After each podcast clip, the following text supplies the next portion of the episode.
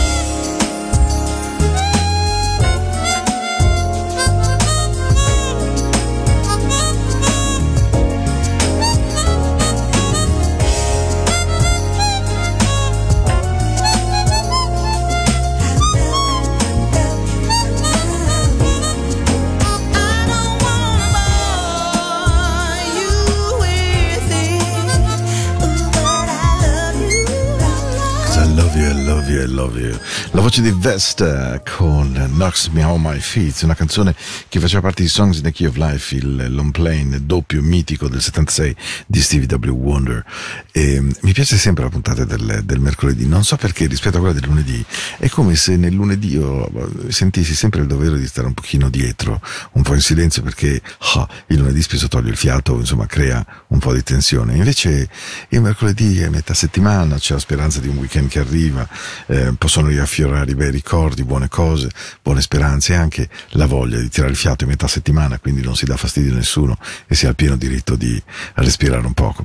Siamo partiti proprio dolci eh, questa sera, assolutamente, questo è lo scopo, un po' come stare seduti in fondo al tram a Zurigo, una cosa che io adoro, l'ultimo, l'ultimo spazio in fondo, guardare dietro i binari che se ne vanno, anziché arri- arrivano, un senso di eh, sì è vero, sto soprattutto andando verso qualche cosa, ma sto andando anche via da qualche cosa. Mi piace tantissimo, soprattutto in quelli nuovi dove addirittura hanno, hanno completamente eh, fatto uno spazio per sedersi dietro, comodissimo, ed è proprio bello, magico, una città meravigliosa.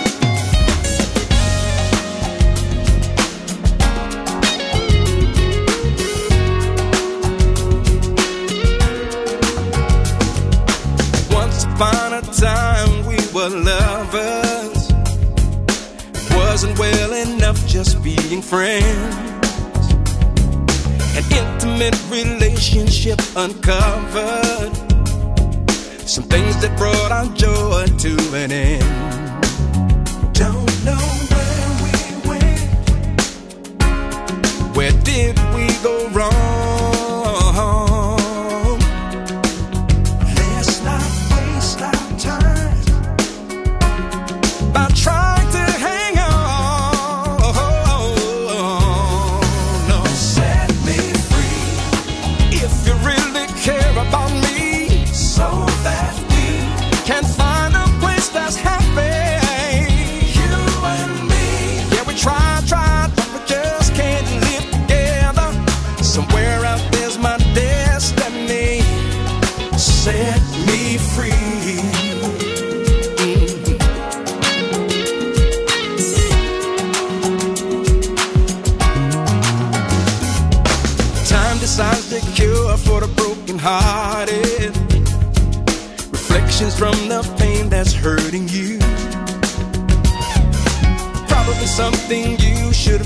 Started.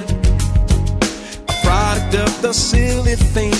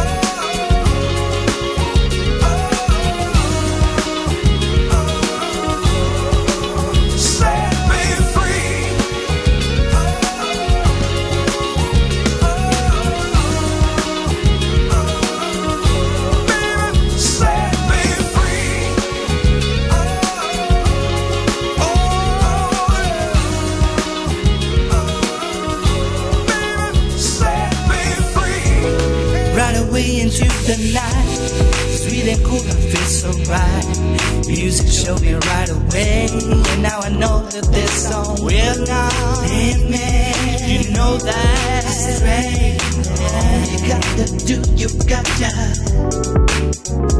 into the night, into the night, into the night,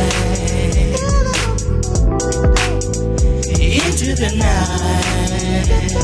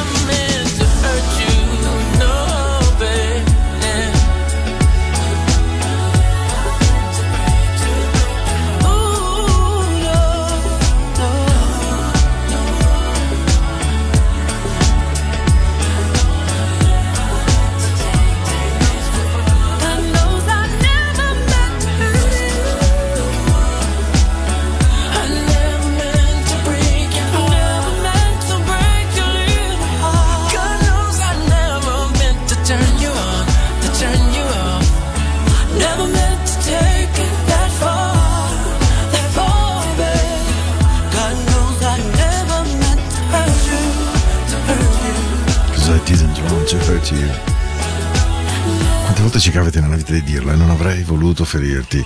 Poi in realtà siamo delle frane prodigiose, però insomma almeno saper chiedere scusa è già una buona cosa. Poi non è che chiedere scusa sia risolvente, ma almeno è coprente, se vogliamo dire. I didn't want to hurt you, Tony Braxton, ma soprattutto la voce di Babyface Kenny Adams, Edmonds, veramente un genio della musica soul. Io eh, ogni volta ne resto estasiato. Di recente è uscito anche il nuovo, il nuovo brano, singolo, che ho trasmesso proprio lunedì sera in apertura e lui mi colpisce tutte le volte per questa fertilità eh, musicale e artistica che è veramente fuori dal comune, ma difatti i risultati dicono, i milioni di copie vendute, i successi, gli accrediti, i premi internazionali ricevuti dicono quanto Babyface sia veramente un, un gigante della musica. Siete all'ascolto di Into the Night, musica della notte di Radio Ticino. Sono Paolo, sto con voi e sto con voi ancora più o meno 35 minuti. I know you're weary. I know. I know your plans don't include me. No, no. Still here we are. Here we are. Both of us lonely, longing for shelter from all that we see. Why should we worry?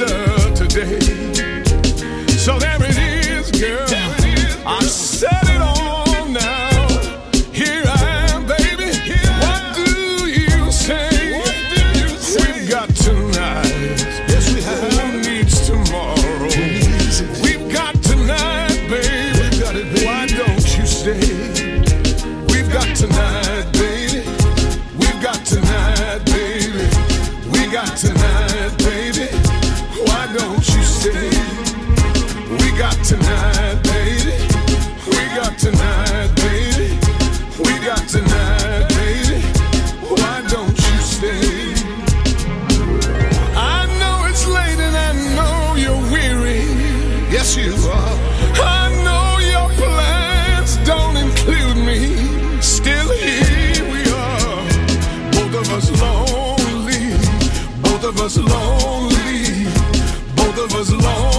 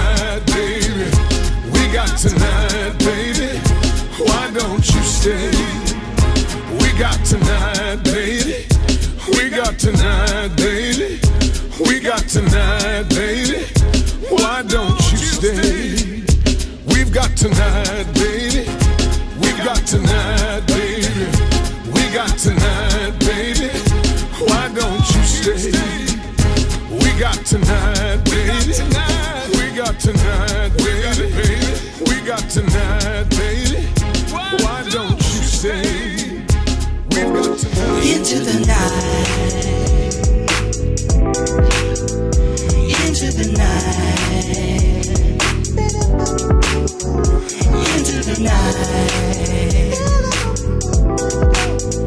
Into the night.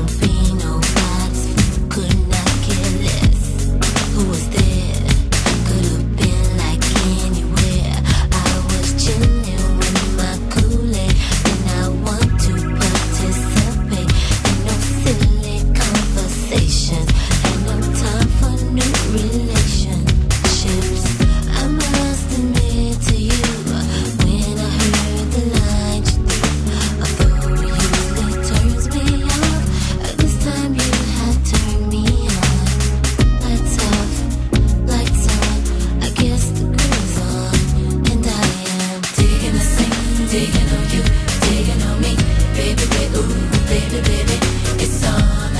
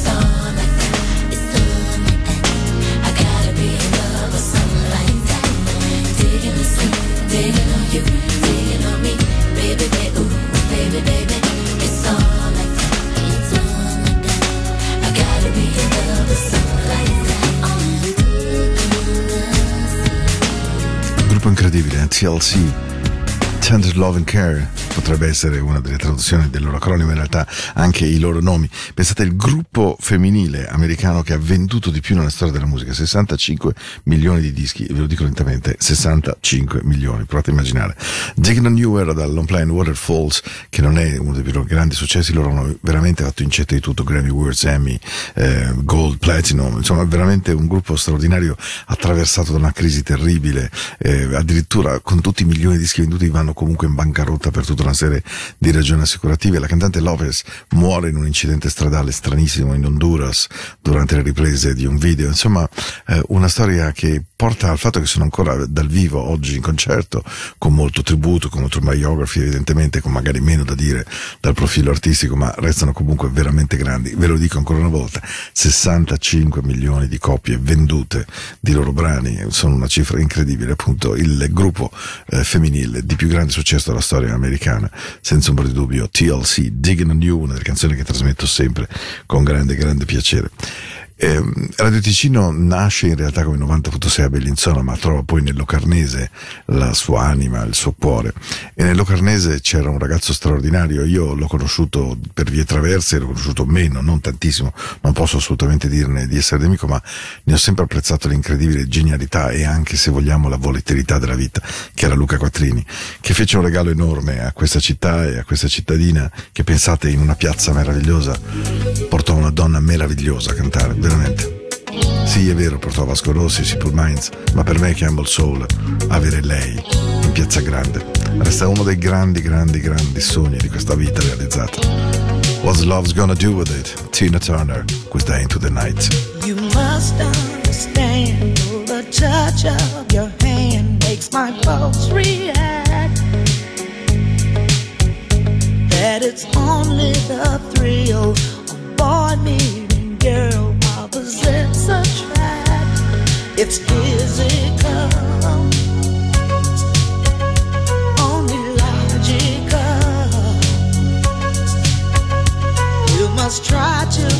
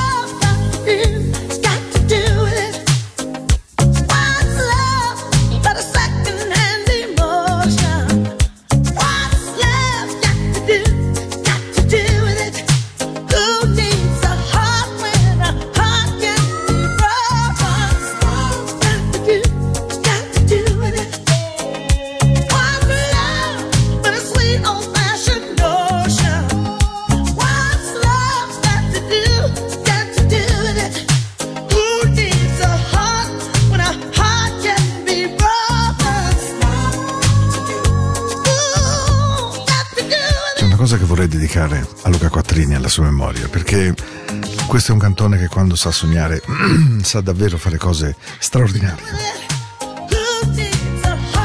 E scusate è andata via la voce per l'emozione perché mh, Luca è stata una persona credo non completamente compresa, certamente un po' particolare, un po' insomma con una vita e trascorsi personali che alcuni possono anche discutere, non credo che sia questo il luogo, ma c'è una cosa che mi colpisce di questo concerto, Ehm, mi colpiscono le parole di Tina Turner che dice che di quell'anno il concerto durò, il tour durò dall'87 all'88 sponsorizzato dalla Pepsi Cola, pensate, e eh, lei nella sua biografia scrive che di quei concerti in giro per tutta Europa lei ricorda Locarno, ricorda questa piazza, ricorda l'abbraccio di tutte le persone, ricorda addirittura le persone messe eleganti nei- negli appartamenti vicini, quelli che insomma non pagavano il biglietto perché evidentemente erano comunque in piazza grande.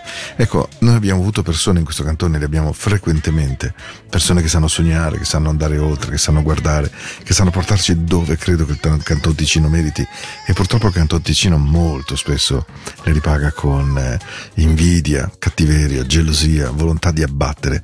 Eh, chi ha voglia di fare sogni, chi ha sogni non sempre li fa tutti giusti, non sempre li fa perfetti. Dovremmo comprare di loro la parte potente del sogno, non la parte difettosa.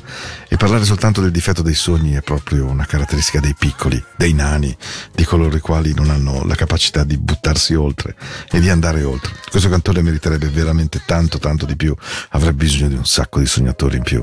Solo che poi spesso i sognatori ah, attraversano Gottardo e realizzano i loro sogni a Zurigo, a Milano, a Ginevra e lasciano questo cantone dove regolarmente vengono rotti i coglioni. You see this guy, this guy's in love with you.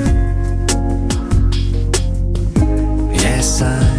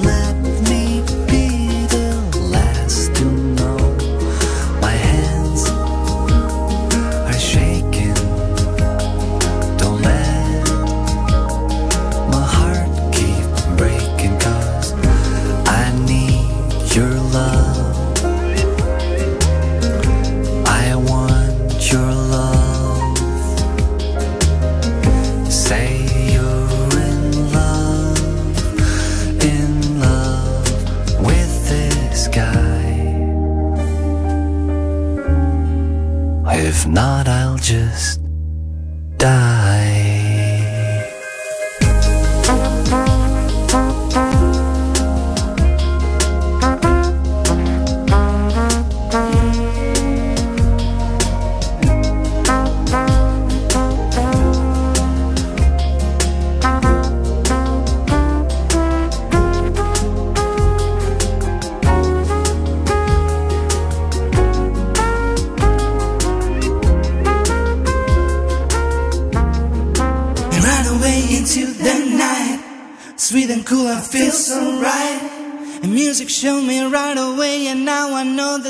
person with no.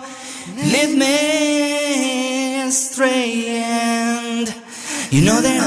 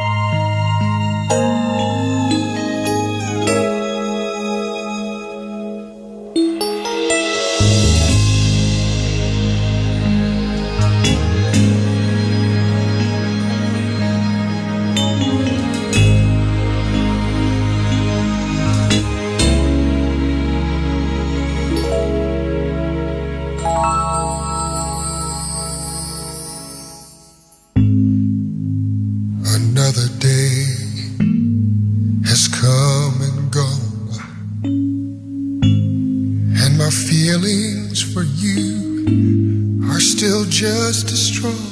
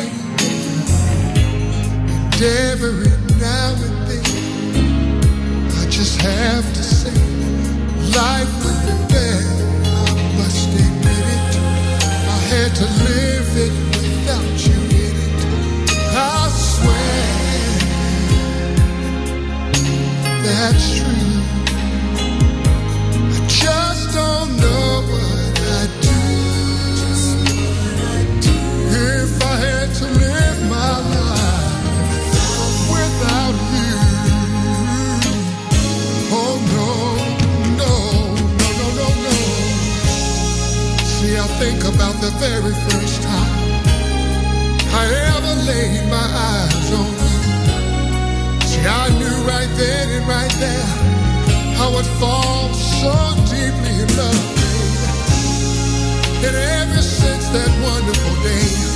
I swear to you that nothing has changed. As a matter of fact, this love.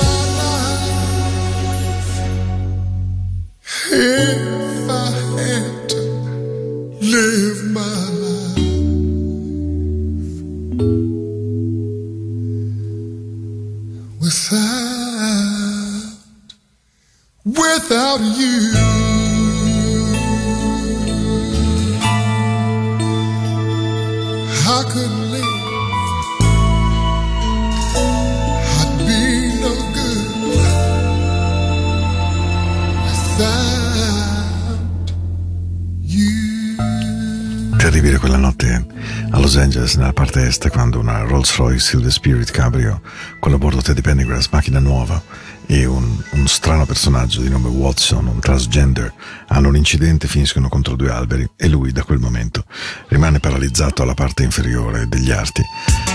Teddy Pendergrass resta una delle grandi voci del soul mondiale, della storia della nostra musica, di quella che si può considerare la musica perfetta, il Philadelphia Sound, lui che cantò The Love I Lost, John Live This Way, Close the Door, Love TKO. Ciao Teddy.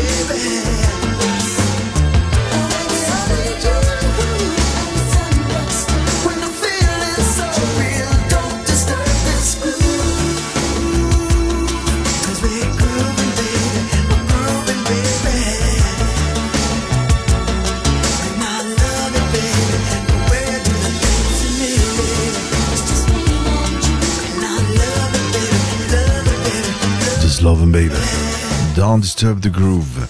Don't Disturb This Groove, anzi, sono The System, canzone bellissima degli anni, fine degli anni Ottanta, girò tantissimo nelle radio ed ebbe grande successo. Oh, tra l'altro, io non sono uno che dice facilmente le parolacce, proprio per stile, per cultura, per educazione, però devo dire che eh, amando perdutamente questo cantone, ma proprio di un amore totale, è un luogo dove io sono stato bene, dove ho fatto famiglia, ho anche disfatto un po' famiglia, ma insomma, dove comunque ho passato i più begli anni della mia vita senza ombra di dubbio, però dall'altra parte, mamma mia, è un cantone che ha bisogno di un po' di energia, di un po' di buon ossigeno.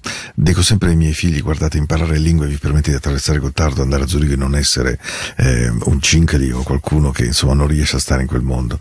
Noi dobbiamo, abbiamo bisogno delle lingue per uscire da questa dimensione davvero per cui tutti i lombardi, tutti gli italiani sono italiani col GL, al di là del Gottardo sono gli zucchini. Noi abbiamo bisogno di essere quello per cui siamo nati, questo cantone è un cantone di accoglienza, d'arte, di simpatia, di sole, ma anche di accoglienza di un nord che ha il terrore di andare a sud e noi potremmo fare questo, e di un sud che vuole andare a nord e noi potremmo essere anche questo. Invece no, il sud e il nord sono nemici, sono antipatici, mamma mia, Tro- troppo, troppo, troppo anche per me. Allora, Into the Night di questa puntata 22 febbraio, io vi aspetto lunedì prossimo, prometto di non parlarvi mai più né di politica né di cose, ma volevo in un certo senso giustificare una parolaccia che mi è nata proprio dal cuore, da un amore enorme per questo luogo che fa una grande fatica a volare. Un bacio grande, a lunedì.